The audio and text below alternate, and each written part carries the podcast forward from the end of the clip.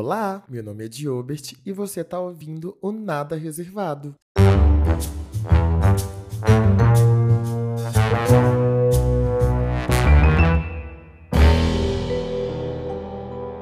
Seja muito bem-vindo, seja muito bem-vinda a um novo episódio aqui do Nada Reservado. No episódio de hoje eu quero compartilhar com você um pouquinho das minhas reflexões sobre como as minhas amizades evoluíram ao longo do tempo, sobre como eu identifiquei valores que são muito importantes para mim numa relação de amizade e sobre esse mix de sensações que é ver o seu grupo de amigos reduzindo ao longo do tempo, mas ao mesmo tempo cada vez mais alinhados com o que você acredita, com seus valores, com como você acredita acredita que uma relação de amizade realmente deve ser, como essa relação vai fazer sentido para você. Acho que é um episódio muito interessante e que vai trazer algumas reflexões importantes aí. Então, sem mais delongas, pega o seu copo de coca, pega a sua xícara de café, bota os fones de ouvido e venha ouvir para todos os amigos que ficaram pelo caminho.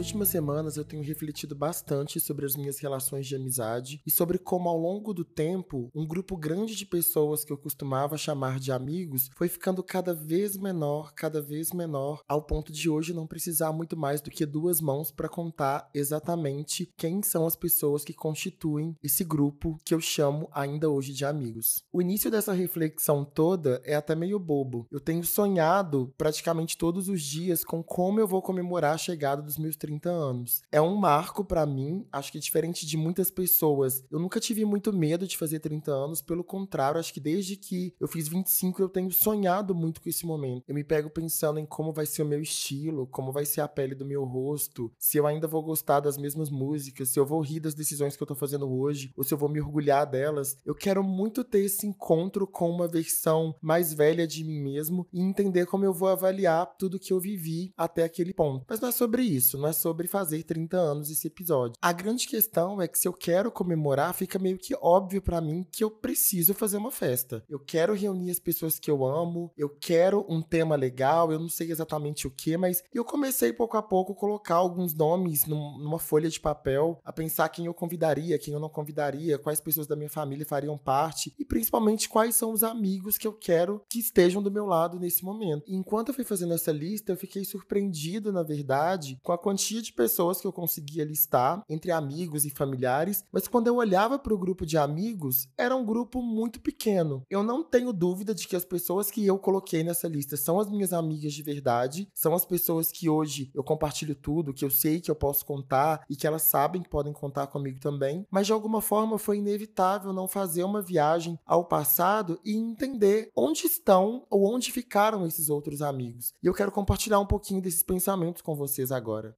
eu sinto que na medida que eu fui crescendo, conhecendo outras pessoas, tanto na escola quanto no bairro, a minha definição de amizade, a minha visão sobre o que significa ser e ter um amigo, ela foi evoluindo. Cada uma dessas novas relações, dessas novas dinâmicas, foi me apresentando uma característica, um aspecto que eu considerava muito importante para de fato considerar alguém meu amigo, para de fato considerar que alguém estava nesse nível de intimidade, de proximidade, enfim, para realmente classificar uma pessoa como próxima a mim. E hoje eu quero compartilhar com vocês algumas histórias que foram muito importantes para esse processo. Eu acho que elas trazem elementos que me acompanham até hoje e que me fazem ter uma visão muito clara sobre quem de fato são os meus amigos e sobre as pessoas que eu quero ter próximas a mim. A primeira lembrança que eu tenho de uma amizade muito profunda vem lá de Santa Luzia. Eu morava num prédio que não tinha muitas crianças, mas acho que aproximadamente ali por 2000, 2001, mudou uma família para esse prédio que tinha três meninas. Essas três meninas, elas tinham uma idade muito próxima a minha, então, a mais velha, ela tinha mais ou menos uns 9 anos nessa época, a do meio tinha 7 e a mais nova deveria ter uns 5 aninhos de idade. Assim como eu já contei em alguns outros episódios, a gente não tinha muita possibilidade em Santa Luzia de ter uma pracinha, de ter um parquinho ou algo nesse sentido. Então a gente brincava muito no prédio e a gente cresceu desenvolvendo essa amizade, estreitando esses laços, porque de fato elas eram basicamente as únicas pessoas que eu tinha para brincar. Então a gente cresceu junto, a gente foi criado junto junto ali naquele ambiente. E a gente tinha uma relação de confiança muito forte uns com os outros, assim. A gente contava tudo que estava acontecendo dentro da nossa casa, fora delas, fofocas das vidas das pessoas, porque, né, eu já era uma garota fofoqueira, sempre gostei de uma fofoquinha. Então eu tinha muita confiança e gostava muito delas. Quando a gente entrou na adolescência, né, tava ali na pré-adolescência, a gente também começou a frequentar a mesma igreja junto. Então, além de passar todos os dias e voltar da escola juntos, porque a gente estudava na mesma escola, a gente ainda tinha as atividades da igreja que fazíamos todos juntos. Né? Tava sendo um período de descoberta da fé, aquela coisa toda. Então a gente viveu esse processo muito junto. E o que eu gostava é que nessa relação que eu tinha com as meninas, a minha sexualidade ela nunca foi um ponto. Elas nunca me perguntaram se eu era gay ou me chamavam viadinho ou coisa desse sentido, que era basicamente como eu era tratado em outros espaços, principalmente na escola. Então eu me sentia muito acolhido. Em 2008, meu primeiro crush da vida, o As de Ouro, mudou pra minha rua. Então a gente começou a ficar muito próximo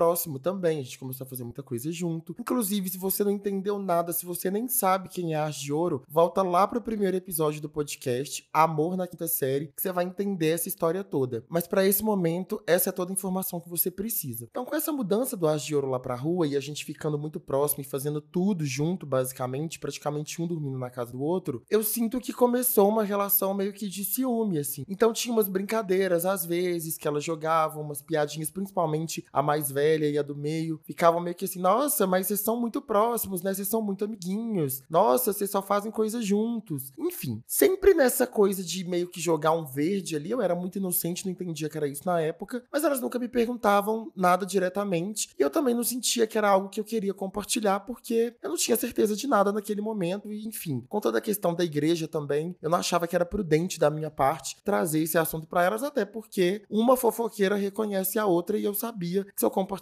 algo, mesmo que numa visão muito rasa do que eu tava começando a indagar na minha cabeça, no outro dia o bairro todo ia ficar sabendo, então nunca comentei isso com elas diretamente. Mas na medida em que o tempo foi passando, eu comecei a perceber que essas, esses comentários, essas indagações, eles começaram a ficar mais profundos, começaram a virar insinuações, e isso foi fazendo com que eu me afastasse delas um pouco ao longo do tempo, na medida em que elas foram se aproximando do As de Ouro por alguma razão. Ele, por sua vez, também nunca trouxe nada com relação à amizade que tinha com elas, que estava construindo com elas, enfim, se elas estavam trazendo alguma coisa, se elas já tinham perguntado alguma coisa, mas ficava aquele incômodo e a gente, quando tava todo mundo junto, eu, eu lembro da gente tentar disfarçar um pouco da intimidade que a gente já tinha um com o outro, a gente não queria que a coisa ficasse muito nítida para elas ali. Passado algum tempo, numa tarde qualquer de junho, uma outra amiga minha que morava lá na rua também, mas que a gente não era tão próximo quanto eu era dessas meninas, chegou para mim e comentou o seguinte fato: Olha, amigo, as meninas estão comentando por aí que o As de Ouro vai com frequência na sua casa, normalmente por volta de uma da tarde, que você põe o seu irmão para fora de casa e que ficam só vocês dois lá dentro, com o som no último volume, e elas têm quase certeza que vocês estão ficando. Eu juro para vocês que nesse momento, quando essa minha outra amiga me contou essa história, eu fiquei paralisado por algum instante, porque para mim era absurdo a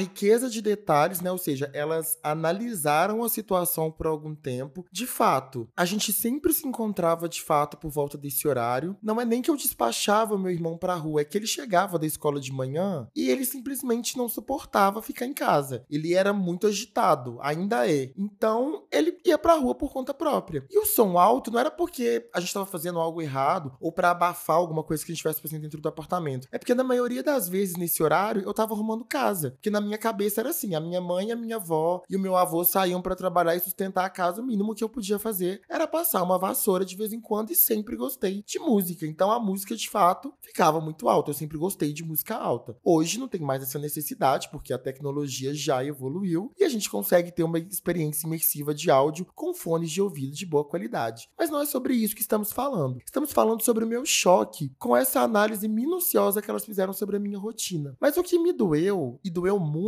foi o fato de pensar que, poxa, a gente é tão amigo, a gente compartilha tanto, a gente tem tantos segredos uns com os outros, por que, que elas não me perguntaram? Por que, que elas não vieram indagar comigo? Por que, que elas não foram falar com ele, então, se elas não quisessem falar comigo? Eu fiquei bem chateado e bem frustrado. E fui, como era de se esperar, conversar com essas queridas, né? Então chamei elas lá em casa, às três. A minha mãe tava em casa também nesse dia, porque eu pensei, cara, se for um rumor, se for uma coisa pesada e chegar na minha mãe, eu prefiro que chegue numa forma dela vendo que eu tô tirando satisfação com essas meninas, para ver que não faz sentido nenhum e eu já jogo isso por terra e eu coloco um ponto final nessa história. E quando elas foram lá para casa, o que me surpreendeu foi o cinismo, porque elas me olhavam com uma cara de: "Bicha, você acha que a gente é idiota? A gente sabe o que tá acontecendo". E não se preocuparam em colocar a coisa toda em pratos limpos ali. Minha mãe ficou meio sem entender, mas ao mesmo tempo também desconfiada, não entrou muito. E eu só sei dizer para vocês que depois desse dia, a amizade nunca mais foi a mesma. A gente até se dava bom dia, boa tarde, boa noite, mas nunca mais foi a mesma coisa. Eu me senti exposto e traído ao mesmo tempo. Exposto porque se elas tinham tantos elementos para acreditar que a análise delas era real, elas tinham descoberto meu segredo, um segredo que eu achava que eu tava guardando muito bem as sete chaves e que ninguém tava ciente do que estava acontecendo. E traído porque elas eram as minhas irmãs. Por que, que elas não falaram comigo? Isso, essa pergunta sempre martelou na minha cabeça. Mas esse episódio, ele me marcou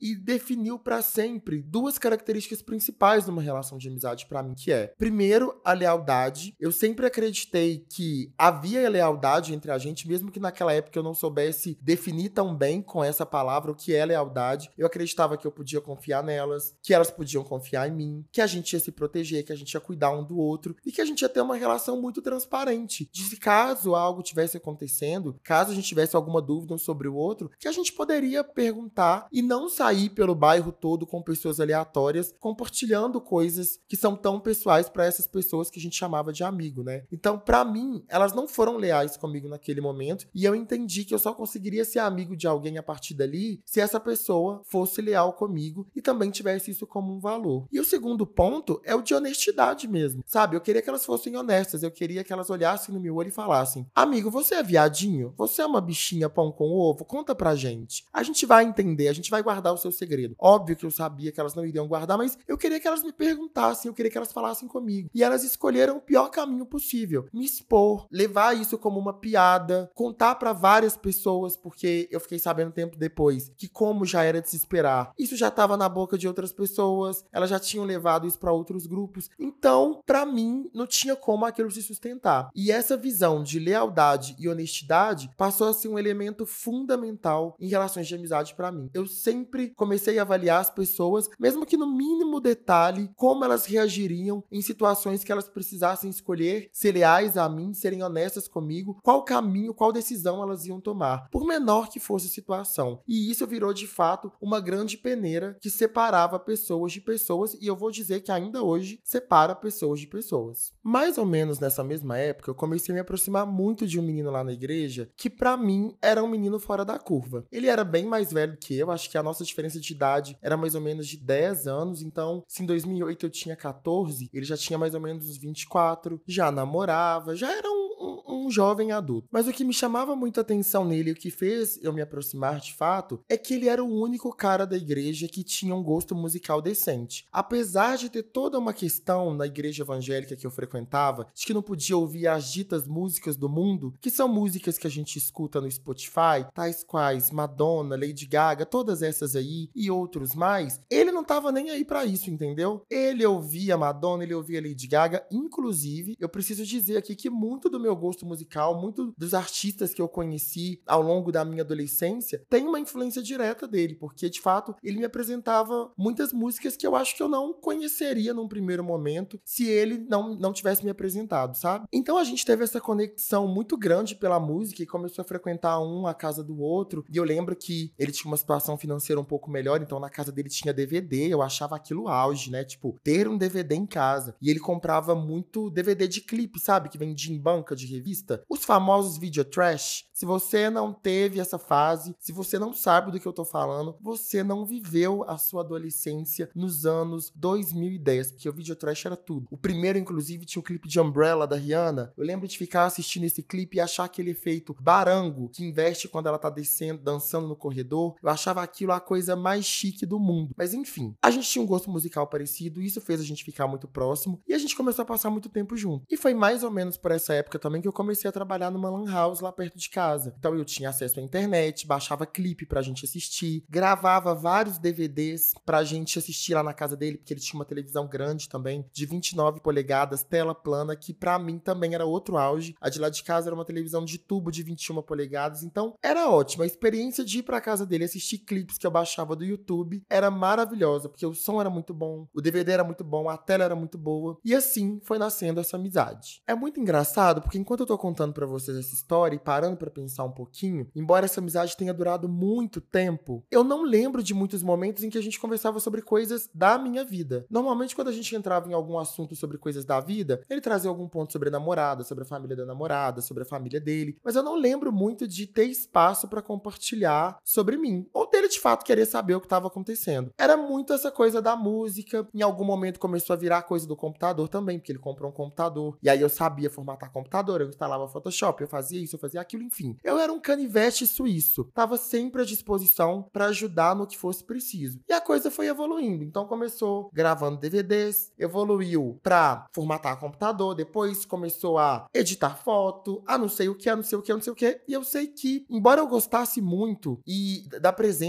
dele, achasse ele um cara legal, enfim, a namorada dele também, tinha muito esse elemento de eu sempre ter uma função muito definida. Eu não lembro muito bem das vezes em que eu fui para casa dele, em que eu não tinha alguma atividade já definida para fazer lá, sabe? Fosse levar um DVD que eu tinha gravado, ou dar uma manutenção no computador, ou ser psicólogo e ouvir problemas complexos que nem eu saberia como resolver, mas era mais ou menos assim que se dava essa relação, sabe? E embora algumas vezes isso me incomodasse, eu sempre tive uma característica muito negativa que é o medo de perder as pessoas. Então, em algum momento eu coloquei na minha cabeça que a única forma da gente ser amigo era sendo essa pessoa, entendeu? Era sendo faz tudo, estando disponível 24 horas por dia para o que ele precisasse, a qualquer momento, porque era a única forma de ter aquela amizade. E eu gostava daquela amizade, eu gostava da amizade que tinha. Então eu fiz o possível e o impossível. Algumas vezes, literalmente o impossível, para agradá-lo, para mostrar para ele que ele podia contar comigo para o que quer que fosse. Ao longo do tempo, e à medida em que ele foi ganhando autonomia para fazer algumas coisas, né, ele foi aprendendo a, a se virar ali com o que ele precisava, eu sinto que a gente foi se afastando um pouco. Eu não conseguia falar não, mas eu também tava ficando muito cansado de sempre entender que se eu fosse até a casa dele, se a gente fosse encontrar, ou se ele fosse na minha casa, eu sempre teria alguma função para desempenhar. E eu comecei a fazer um processo meio que inverso de tipo, cara, vou ensinar ele a como fazer as coisas e vamos ver até onde isso vai. À medida em que ele foi ganhando autonomia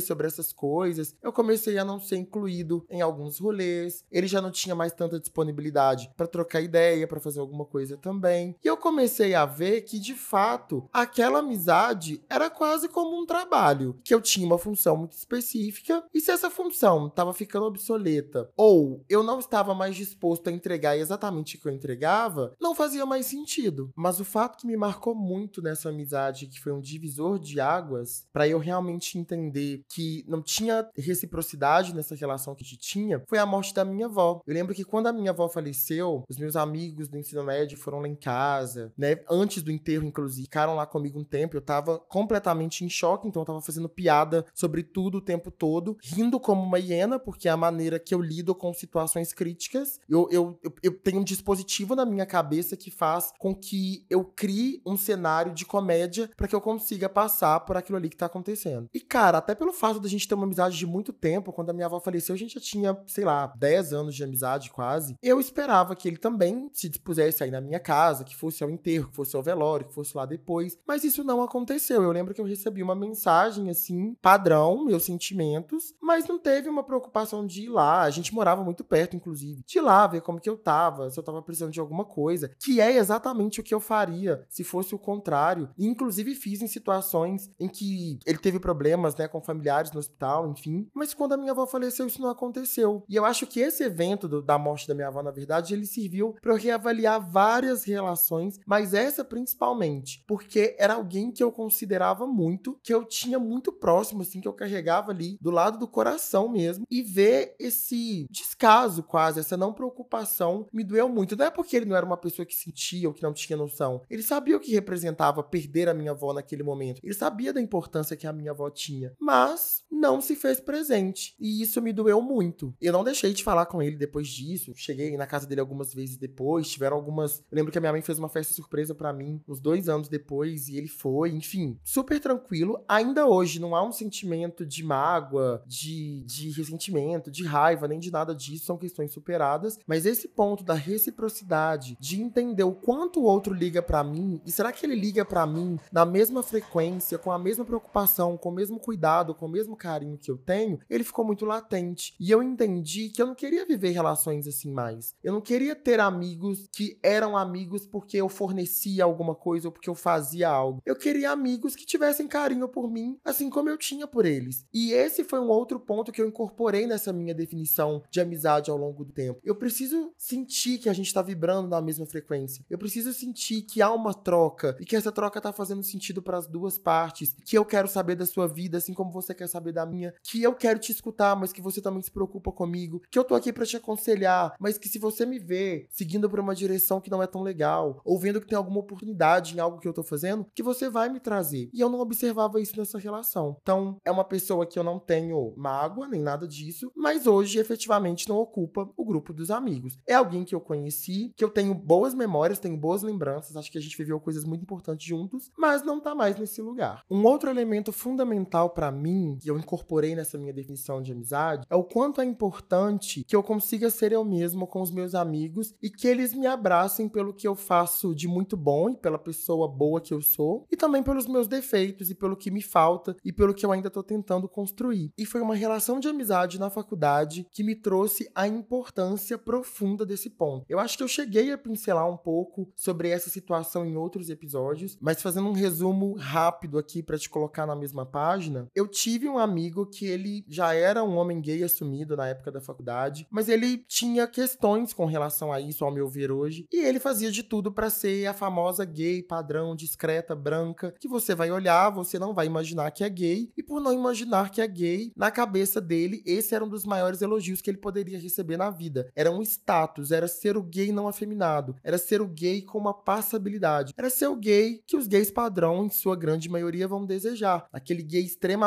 masculino que usa camisa de time, que frequenta estádio de futebol, e tá tudo bem ser assim, não é uma crítica. A questão é o quanto esse meu amigo da época, ele projetava essas questões em mim. E ele me lembrava o tempo todo de que eu não me aproximava de nenhuma dessas coisas. Em alguns momentos até me dizia que eu não seria amado ou desejado por justamente não me aproximar dessas coisas. E beleza, em algum momento eu tomei aquilo como verdade e, e assumi esse lugar da pessoa que não vai ser desejada, da pessoa que não vai beijar ninguém na balada, da pessoa que não vai ter um, um cara do lado. Mas o que mais me incomodava, para além dessas críticas, era o quanto eu precisava me moldar quando eu estava perto dele, porque ele tinha uma necessidade real de me ajustar, de fazer um projeto makeover, um 10 anos mais jovem, é, qualquer que seja o nome, ele queria me mentorar me transformar em algo que eu não era. Então, eu não, não me sentia à vontade de falar das músicas que eu ouvia, ou de fazer alguma brincadeira, ou de falar no, na minha voz com o timbre natural que ela tem, ou de falar gesticulando. Eu sempre fui muito comunicativo, sempre fui muito expressivo. Então, tudo que ele via que flertava com o feminino de alguma forma, ou que me colocava nessa cadeira de gay afeminado, ah, não servia. Então, eu fui me adaptando. Eu tinha uma versão com esse meu amigo, tinha uma versão que eu performava com outras pessoas, que era eu mesmo. Mas o tempo todo, do lado dele, era uma vigilância constante, porque eu não queria que ele me lembrasse do que me faltava. Eu sei muito bem o que me falta. Para além do que ele né, projetava, existiam outras inseguranças também. E acho que até pelo fato dele ser mais velho do que eu, já ter mais experiência, as palavras dele, elas tinham força de lei, entendeu? Era uma coisa que pegava, me sacudia e falava, cara, acorda pra vida que esse caminho que você tá indo aqui não é legal. E eu achava isso saudável. Meu Deus, onde é que eu tava com a minha cabeça? Eu achava que ele fazia isso porque ele gostava muito de mim, porque ele tava preocupado comigo. E, cara, não tem nada a ver com isso. Quem é seu amigo de verdade, quem te ama de verdade, vai te amar do jeito que você é. Seja um amigo, seja um ficante, um namorado, marido, um pai, mãe, família, quem quer que seja. Não tem essa da gente querer moldar as pessoas. É claro que vão existir pontos que incomodam e a gente vai trazer e falar: olha, nossa, podia ajustar isso aqui, hein? Tá chato. Poxa, você vem aqui em casa, não lava um copo, pelo amor de Deus, me ajuda a te ajudar. Isso são toques, isso são dicas. Mas quando a gente tá falando da essência das pessoas, a gente tem que tomar muito cuidado. E a pessoa que te ama, o seu amigo de verdade, ele não tá preocupado em te transformar em uma versão Louis Vuitton de um ser humano ou gay mais desejado da Savassi ou algo do tipo. Isso não existe. Isso não é factível. Então, essa experiência trouxe isso para mim muito forte. Eu preciso estar tá confortável, eu preciso estar tá confortável o suficiente para me abrir, para me mostrar, para dizer o que eu sei fazer, para dizer o que eu não sei, para dizer para os meus amigos que eu quero aprender com eles o que eles fazem muito bem, para ser vulnerável de fato. Como que vai existir vulnerabilidade? Como que vai existir um espaço pra gente construir uma troca mais profunda se o tempo todo eu tô preocupado em te agradar, em revelar algo sobre mim que é muito mais sobre você do que sobre mim, sabe? É me transformar em algo que você idealiza para si mesmo? Não faz nenhum sentido. Então, hoje, para mim, é fundamental ser o mesmo nas minhas relações de amizade. Por último, mas não menos importante, tem um ponto que para mim ele precisa estar tá muito presente para que as relações de amizade elas sejam saudáveis e que elas consigam ser mantidas de fato. E eu tô falando de compreensão. Por que, que eu acho que isso é muito importante? À medida em que a nossa vida vai ficando mais complexa, a gente vai crescendo, vai acumulando papéis, vai acumulando funções, é muito difícil ser 100% presente na vida de todos os nossos amigos. E quando eu falo 100% presente, é aquilo de acordar de manhã, mandar um bom dia, saber como tá e marcar um rolê naquele mesmo dia e depois fazer um outro rolê, curtir foto no Instagram e ouvir todos os projetos. E sei lá, se ele tem um podcast, a gente tem que ouvir o podcast. Se ele tem um canal no YouTube, tem que ver os vídeos. E se ele chama para ver um vídeo em cima da hora, tem que assistir também. Tem que rir do meme que tá enviando, tem que saber o que tá acontecendo, tem que falar sobre os boys, tem que ser o terapeuta que vai ouvir ali quando o coração parte e vai dar alguns conselhos. É muita coisa. E isso se a gente estivesse falando de uma pessoa. Imagina quando você tem um ciclo de, sei lá, quatro, cinco, seis amigos. Então esse ponto da compreensão ele é muito importante. E para ilustrar isso um pouco melhor, eu quero trazer aqui os meus amigos de Santa Luzia, os que eu amo de verdade, de paixão, que são François, Sabrina, Rodrigo e Thaís. A principal característica da nossa amizade, e uma coisa que eu gosto muito, é o quanto a gente pode ficar anos sem se falar, mas quando a gente encontra, a chama tá acesa, sabe aquele imã que gruda um no outro, ele ainda tá lá, ele ainda é muito forte. E a gente vai encontrando maneiras de estar presente na rotina um do outro. Então, a gente tem um grupo no WhatsApp. Eu, obviamente, respondo uma vez a cada eternidade, mas eles super entendem que eles sabem que eu sou essa pessoa. E isso não significa que eu amo mais ou amo menos ou que eu não tô priorizando. Nem sempre a gente consegue se ver. Acho que a última vez que eles vieram aqui em casa, todo mundo junto, assim, que a gente fez alguma coisa. Na verdade, acho que nunca teve uma situação da gente vir todo mundo junto, porque Sabrina está chiquérrima na Europa, está fazendo um, um, um mestrado na Europa,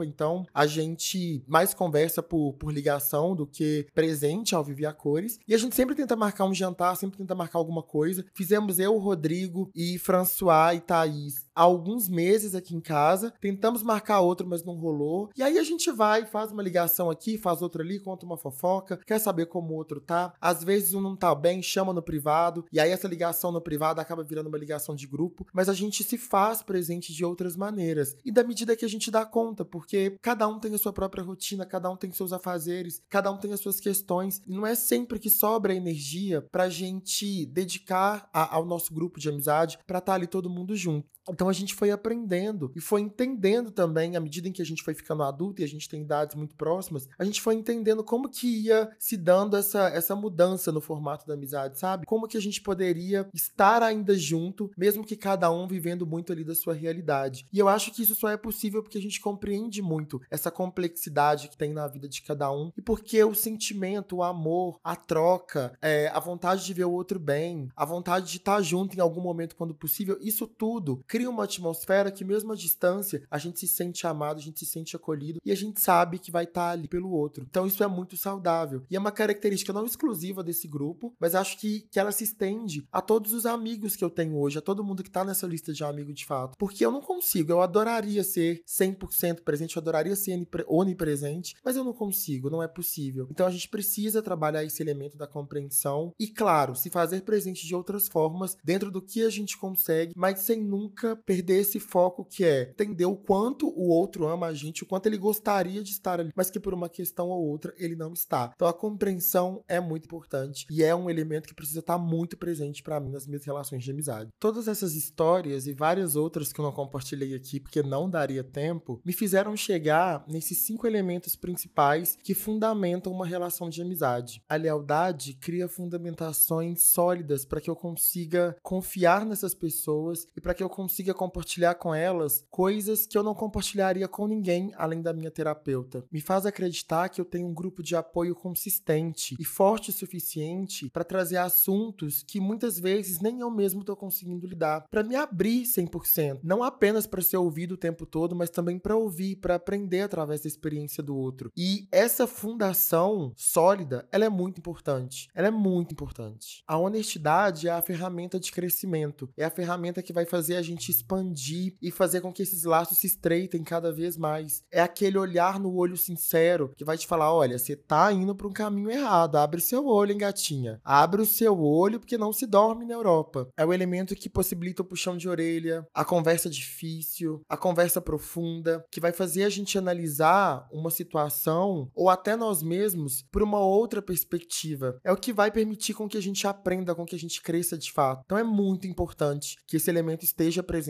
numa relação de amizade para mim. A reciprocidade é essa membrana que envolve a relação. É o que faz a gente acreditar e, na verdade, mais do que acreditar, ter certeza de que estamos comprometidos um com o bem-estar do outro, que a gente quer ver o outro bem, que a gente quer se divertir junto, que a gente quer construir memórias junto, que a gente se vê um no outro de fato. E não tem nada a ver com esse ponto de, ai, ah, se eu te der uma torta de chocolate, você precisa me dar uma torta de chocolate também. Não é sobre isso. Mas é sobre o que a gente está disposto a fazer um pelo outro e sobre a nossa torcida pela felicidade um do outro, pelo bem-estar um do outro. Para mim, é fundamental sentir que eu e os meus amigos estamos sintonizados e que a gente está igualmente disposto a estar presente um na vida do outro e a fazer o outro feliz e a estar disponível para ouvir ou para se ouvir. Isso é fundamental e é muito gostoso quando a gente encontra relações que possibilitam esse tipo de troca. Eu me considero muito sortudo de ter um círculo pequeno, mas consistente, em que eu vejo a reciprocidade em cada uma das pessoas que fazem parte dele hoje. Conseguir ser eu mesmo com esse grupo de pessoas que eu amo é uma dádiva e um privilégio. Eu amo saber que as pessoas que estão no meu círculo de amizade hoje me conhecem no meu melhor, no meu pior, com grana e sem, muito feliz e muito triste, animado e desanimado, enfim, de todas as formas possíveis. Porque numa relação duradoura, como são as amizades que eu tenho hoje, é impossível ser um personagem. É impossível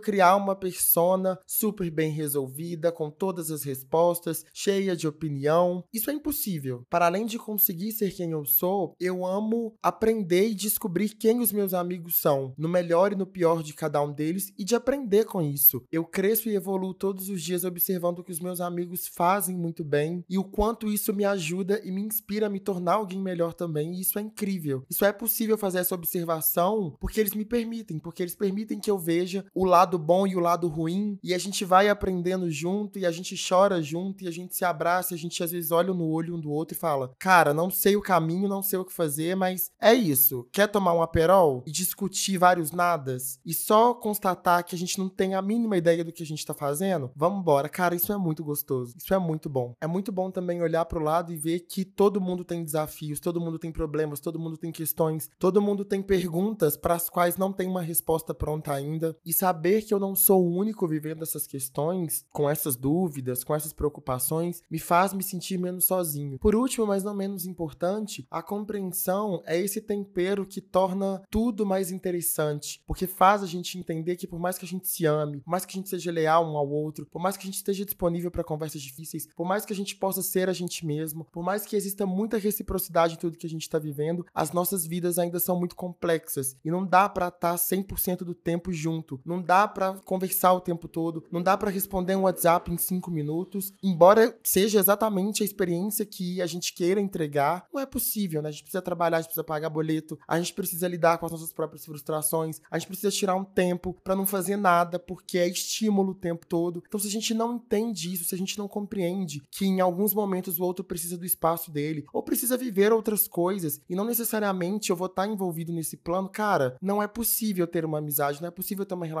duradoura. Eu sou muito fã de dar esse espaço para as pessoas e de também receber. Porque por mais que eu ame estar com os meus amigos, existem momentos que eu preciso estar sozinho comigo mesmo. Existem momentos que eu preciso sentar e ficar aqui com os meus pensamentos e com as minhas teorias da conspiração e com as minhas dúvidas e com as minhas inseguranças para que eu consiga construir algo novo, para que eu consiga ir para o meu próximo passo. E efetivamente existem momentos que só a gente mesmo pode fazer movimentos, né? Não, não é ouvir um, um conselho, não é sair para beber, não é ficar conversando no WhatsApp, mandando meme, que vai fazer com que as coisas resolvam. A gente precisa efetivamente sentar, ter um pouquinho de tempo ali para elaborar um pouco mais. Então, esse é um elemento mágico. E eu sou muito grato pelos meus amigos entenderem que eu preciso desse espaço às vezes, que eu não consigo responder rápido e que eu não vou estar presente o tempo todo. Mas isso não reduz em nada o amor, o desejo de estar junto e o sentimento de ver o outro bem. Então, isso é uma dádiva, é um presente e eu sou muito grato por ter conseguido relações fortes o suficiente para entenderem que nem sempre vamos estar juntos. Para os amigos que ficaram pelo caminho, eu quero dizer que amizade não é um processo seletivo e que eu não vou enviar para vocês um e-mail dizendo que, apesar de ter adorado conhecê-los, eu vou preferir seguir com outros candidatos. Não tem nada a ver com isso. Eu sou muito grato pelo tempo, pelas experiências, pelas memórias, por tudo que a gente viveu junto e eu acredito que sem essas relações eu não teria aprendido tanto, eu não teria me transformado na pessoa que eu sou, eu não teria tantas memórias boas, tantas coisas que ainda hoje, quando eu eu paro para lembrar, me arrancam sorrisos espontâneos, porque foi realmente importante. E ainda é. Sempre que eu tô sozinho em casa no domingo à tarde, eu gosto de passar um café e olhar para essas fotos de 2005, 2006, 2010 e ver o tanto de gente que fez parte da minha história, o tanto de coisa que foi possível viver e o tanto que de fato eu aprendi. Hoje, com quase 30, eu aprendi que as relações duram o tempo que elas precisam durar. Muitas vezes a gente insiste, a gente tem medo de de perder, a gente acha que a vida não vai mais fazer sentido se algumas pessoas não fizerem parte dela. E na verdade, esses ciclos se encerram para que coisas incríveis aconteçam, para que outras pessoas cheguem, para que a gente desenvolva laços mais profundos. E eu acredito que assim como aconteceu comigo, aconteceu com vocês também. Vocês encontraram pessoas maravilhosas, vocês encontraram pessoas que têm um match perfeito com os valores e com a maneira como vocês pensam, que fazem vocês felizes. Enfim, pessoas que hoje vocês vocês não imaginam viver sem. Apesar de todas as particularidades, de em alguns casos as relações não terem terminado da melhor forma possível, eu quero deixar o meu orgulho de lado agora e dizer que eu tô sempre à distância, torcendo pelo sucesso de todos vocês, até daqueles que eu falo que eu nunca mais quero olhar na cara porque me magoaram muito. E não é porque eu sou nenhum alecrim dourado, não, mas é que eu aprendi nessa altura do campeonato que a gente sempre faz o que a gente pode e o que a gente consegue. E mesmo que muitas vezes isso não seja o melhor para o outro, é o que a gente consegue. Bom, eu escolho hoje guardar o que ficou de bom de tudo isso que a gente viveu junto. E eu sugiro, se você tá ouvindo esse episódio, se a gente não é mais amigo, e se essa relação não terminou da melhor forma possível, que você faça a mesma coisa. E não, esse não é um convite para você vir aqui em casa, almoçar comigo e participar da minha vida, mas é um convite para você preservar o que fez sentido e para abrir espaço para que pessoas novas cheguem e completem a sua existência existência. Eu espero que você seja feliz e que você consiga construir um círculo de amizade tão profundo, tão leal, tão amoroso, tão recíproco, tão cuidadoso, tão compreensivo, enfim, tão incrível quanto o círculo de amigos que eu tenho hoje. Muito, muito, muito, muito obrigado por compartilhar um pouquinho da sua vida comigo nesse tempo em que fomos amigos. Seja por um mês, por um ano, por 10 anos, por 15 anos. Eu guardo tudo isso com muito carinho e eu tô aqui torcendo pela sua felicidade onde quer que você esteja. Por hoje é só tudo isso, gente. Eu espero que esse episódio tenha feito sentido e que tenha feito você pensar sobre quais são esses valores inegociáveis nas relações de amizade que você tem hoje. Eu te garanto que descobrir isso vai fazer com que você consiga estreitar ainda mais o laço com as pessoas que você ama e a manter relações fortes, saudáveis e duráveis pelo tempo que precisem durar. Um abraço e até a semana que vem.